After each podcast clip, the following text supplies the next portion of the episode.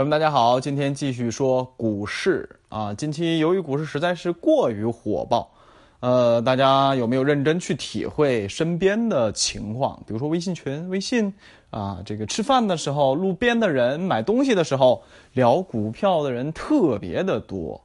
这个和上一波和上上波啊，上一波是一四一五，上上波是零六零七，对吧？不一样的地方是现在手机通讯太过于发达。一般情况下，假设啊，注意我的措辞，还是假设这是一波大牛市的话，一般情况下，第一波关注人很少的，啊，真正的遍地开花都是赶顶的时候。你想想最近的这一波啊，一四一五年那一波，最火爆的时候啊，这个小学生炒股这蒙了两个涨停板，大学生炒股这个赚了好多生活费，啊，遍地采访，遍地都炒股，那个什么时候？四五六。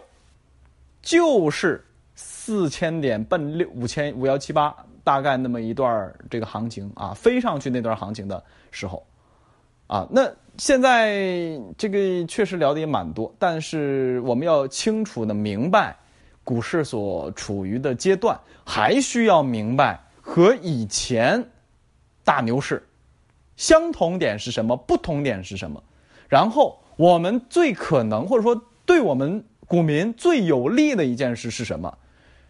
不是去判断市场是怎样的，而是拿怎样的策略去应对。我觉得策略更重要。策略是什么？策略是买如何买，卖如何卖。而判断市场是疯牛是波段的结构性的，这个只是一些观点而已，它不涉及到买和卖。那今天我们就好好研究一下。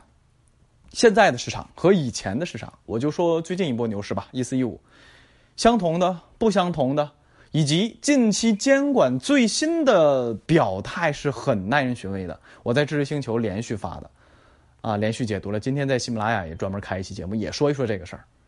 好，正式开始啊，前边的思考，希望大家自己能够有更多的自己的观点。接下来是我和大家的分享，希望能带给大家更多的价值。首先第一个。啊，大家都会觉得经济不好啊，经济很惨呐，这个牛是怎么来呀？其实二零一四年、一五年，大家琢磨一下，咱经济就好吗？啊，可能您那时候不关注经济，那我就说一件事儿，咱房地产大牛市起点，就为什么又拎夜壶把房子又搞了一波？一四年、一五年的时候啊，确切说是一五年，为什么呀？哎，大家既然叫房子拎夜壶了，那那大家肯定也就能够想到了，太惨了呀！一四一五年太惨了呀，经济太惨了呀，啊，就是因为这个才搞了一波呀。为为了什么？为实体经济输送资金、输送炮弹，活跃经济，对不对？哎，大家都说房地产是夜壶，想用的时候拿过来拎过来用一把。我明确告诉大家，在中国的历史上，实际上股市。当这个夜壶啊次数更多，啊，这个有机会给大家讲证券史啊。我另一张专辑证券史没没没精力更了，啊，其实我是打算从古代说到近代，一点一点说到零七零八的，啊，但没时间了。今天我就在这张专辑里边一点一点渗透给大家。一四一五，经济面临着非常严峻的压力。一三再往前倒一年，一三年。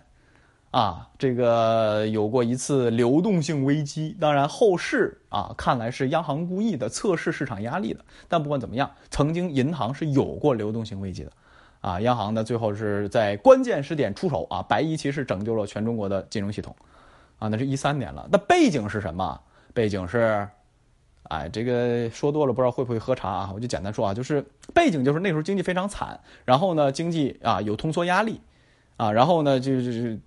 六七点几的增速到六点九，就少了零点几都受不了了，所以到了一五年，我们看到了一波什么房地产去库存的浩浩荡荡的狂涨，深圳带头，一线城市涨一波，哎，到第二年啊，一七年左右啊，这个二三四二二三线城市狂涨一波，到了一八呢，小城市再来一波，几乎这几年全中国几乎翻一倍，全都翻倍，多的翻几倍，少的翻一倍。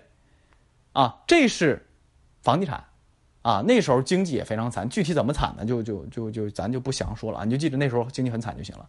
然后那一波大牛市的背景和现在的背景其实都一样，只是现在经济更惨了点好，这是经济大背景，这里笼统说啊，不详细说，笼统说经济大背景。你记着，上一次也很惨啊，只是现在要更惨一点。好，再说一下政策。我一直有一个观点提醒大家，就是我们炒任何东西，你必须要明白它的核心驱动因素。你搞房子，你要明白房子的核心驱动因素；你搞股市啊，你买债券型基金也行，你买理财，你买保险，你随便买什么，你一定要抓到你买的这个东西的核心驱动因素，涨跌到底是什么权重更高一些？影响一个东西的涨价和跌价一定是多因素的，但一定要抓主要的那个。我。有一个观点这个观点啊，你可以认同，也可以不认同，因为很多人认为技术是股市涨涨跌的核心因素，这个我是理解不了的啊。如果有大神啊，技术大神能理解的，你给我讲讲好吧？我讲一些我能理解的，希望大家也能够有一些帮助。政策，大家认真体会政策在我们这个国家里边，在中短期啊，宏观看中短期有可能是半年、一年、三年、两年啊。这种中短期对于大趋势、对于人的命运的改变的这种，啊，这这种强力，这这这就是什么？这就是如来佛祖。那关键点，二零一五年的政策和现在的政策呢？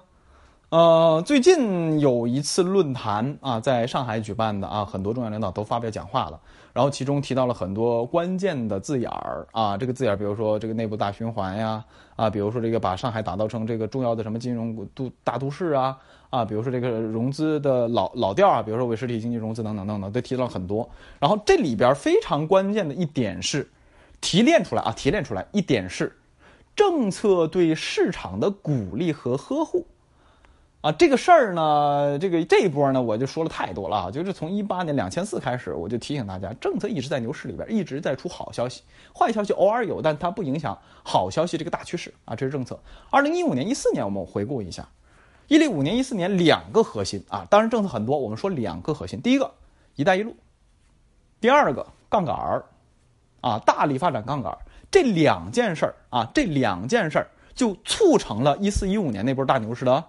牛市特点，第一波起来还是券商啊，比如说这次券商起来，大家喊牛市啊，也没办法，因为每次起来券商这是春江水暖鸭先知嘛，对吧？啊，这个没啥区别，但是区别在于上一次“一带一路”带领之下，建筑、有色、钢铁、煤炭，啊，这个金融这都不用说了，金融地产这都不用说了，这一波大家伙是带着往上冲了很久很久。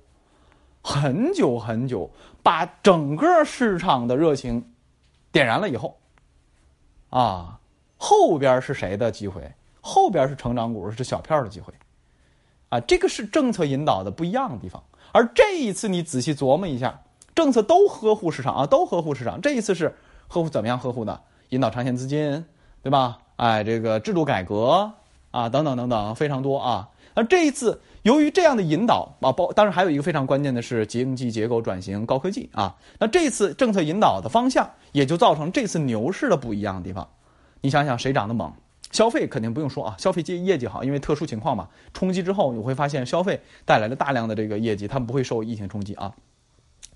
这次是科技，科技类啊，生物医药也算科技啊。科技类在早早的去年夏天就大牛市就来了。啊，哪怕说有过腰斩的这样的一个快速的波、大量的波、大幅的波动，现在回头看看啊，某某某有一家公司啊，我长期关注的，啊，前期高点三十块钱多一点，现在奔着四五十块去了。中间虽然有过接近腰斩的表现，现在又奔着几倍去了。这就是科技的啊，政策引导的核心，科技的力量。啊，政策引导、政策呵护，虽然最终的结局是不同的方向、不同的行业、不同的概念。带着市场往前冲，但结局是一样的，让市场的机会更多。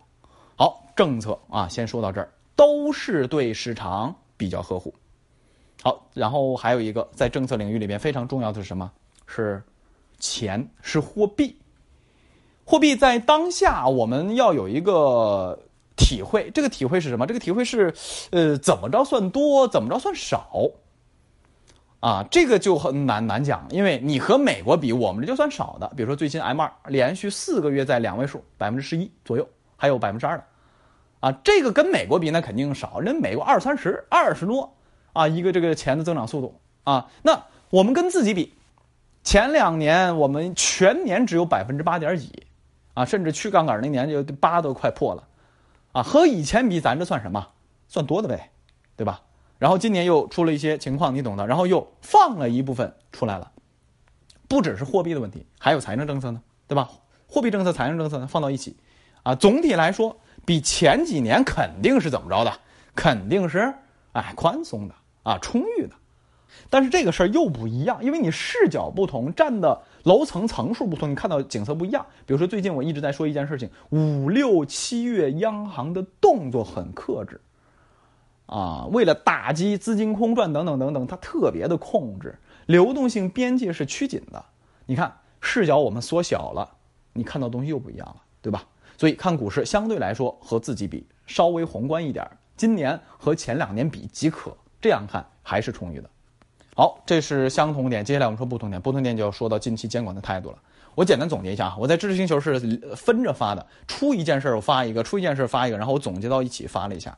第一个来自于什么？哎，各种首席经济学家、网红啊，甚至名气比较大的，像李雪莲这种喊话，注意风险。第二个，社保、大基金等啊，我还看到了很多重要的公司啊，重要的证券公司、券商公司涨得特别猛的公司，大股东狂减。第三个还有一个什么？还有一个非常关键的就是监管强硬的手段去打压新基金的发行。这一波起来，成交量爆量，这跟什么有关？这跟钱多有关。这个钱多不是说货币怎样怎样，而是冲进股市的钱多。你看发个基金，哇靠，一千多亿，那都玩命抢。那监管先传闻，对于新基金发行控制不得超过三百亿，然后辟谣，辟谣之后，然后再干嘛？再证实一部分谣言，一部分，比如说监管说啊，我没有怎样怎样，我没有控制，我只是对一些重点的机构进行了一些重点关注而已。哎，这个事儿非常有意思了啊！这个政策因为它过于强力嘛，啊，这个强力到什么程度？上一波科技股大波段怎么结束的？很多科技股中间腰斩过，是怎么怎么腰斩的？大家想想，就是限制科技型基金的发行啊。当时就这么个套路啊，先传闻啊，这个监管控制什么基金发行，然后辟谣，辟谣之后，然后私下里确实枪口指导，就是不不要要控制，要掐紧，然后是吧？你懂的，科技股你自己翻一下都腰斩过，很多科技股都腰斩过的，啊，那一波就这么结束的呀。当时我写的那个那个知星球分析那一波的顶部区域判断主要依据就是政策转向了，那这一次故技重施。啊政策又是玩这么一套啊！这个这个，你必须得体会得到政策里边的玩味的东西。如果你真觉得字面意思啊，你看人家辟谣了，没有限制，那你就太简单了啊，太单纯了。股市你要你要这么单纯就有问题了，尤其是看监管态度的时候。好，不多说，这几大点放到一起，你会发现监管的态度非常明确，那就是什么？降温。市场太猛了，你这么搞，俩月仨月就给我搞到五千一百点了。你给我这么快搞到五千一百点，我制度怎么改革？你慢点儿，我制度改革多了去了，那么多事儿还没干呢，一年两年都干不完。你你三个月五个月给我搞到六千点五千点，这不扯呢？就这意思。好，说完之后我们要说策略了。你会发现市场在监管他们两者在博弈的时候，有的时候是同步的。比如说雄安新区那一波，直接咔嚓一下特停，然后第二天特停出来就是后特停出来。雄安新区那波结束了，反应及时，立马见效。有的呢，就不是两周之后。比如说六月，就是二零一九年大牛市六月头上二号，我记得是肖钢当时主席啊，肖证监会主席说，注意杠杆非法杠杆配资清理配资的这个风险。六月十五号才签过跌停，两周以后才跌停。所以你要注意，监管态度表明之后，市场不一定立竿见影。那现在市场的变化啊，由于太过于火爆。我觉得震荡在所难难免啊，指数的表现那种啊，两千八、两千九、三千、三千一、三千二、三千三、三千四，这种哇，这种表现啊，指数的表现啊，应该不会太太出彩。但是由于成交量太过于火爆，怎样呢？它会呈现着一个百家争鸣的状态，指数半死不活，但百家争鸣，有大量的概念和行业会活跃起来，哪怕监管。降温，所以这个市场点燃了万亿、两万亿成交的热情之后，它会带来严峻的、明显的分化。在分化之后，震荡之后，犹豫之后，让所有人都看牛，变成了一半人看牛，一半人看熊，甚至是分歧比较大的时候，在这个时候，市场再孕育下一波大机会，这个概率更大一些。好，今天先说到这儿，咱们下期接着说。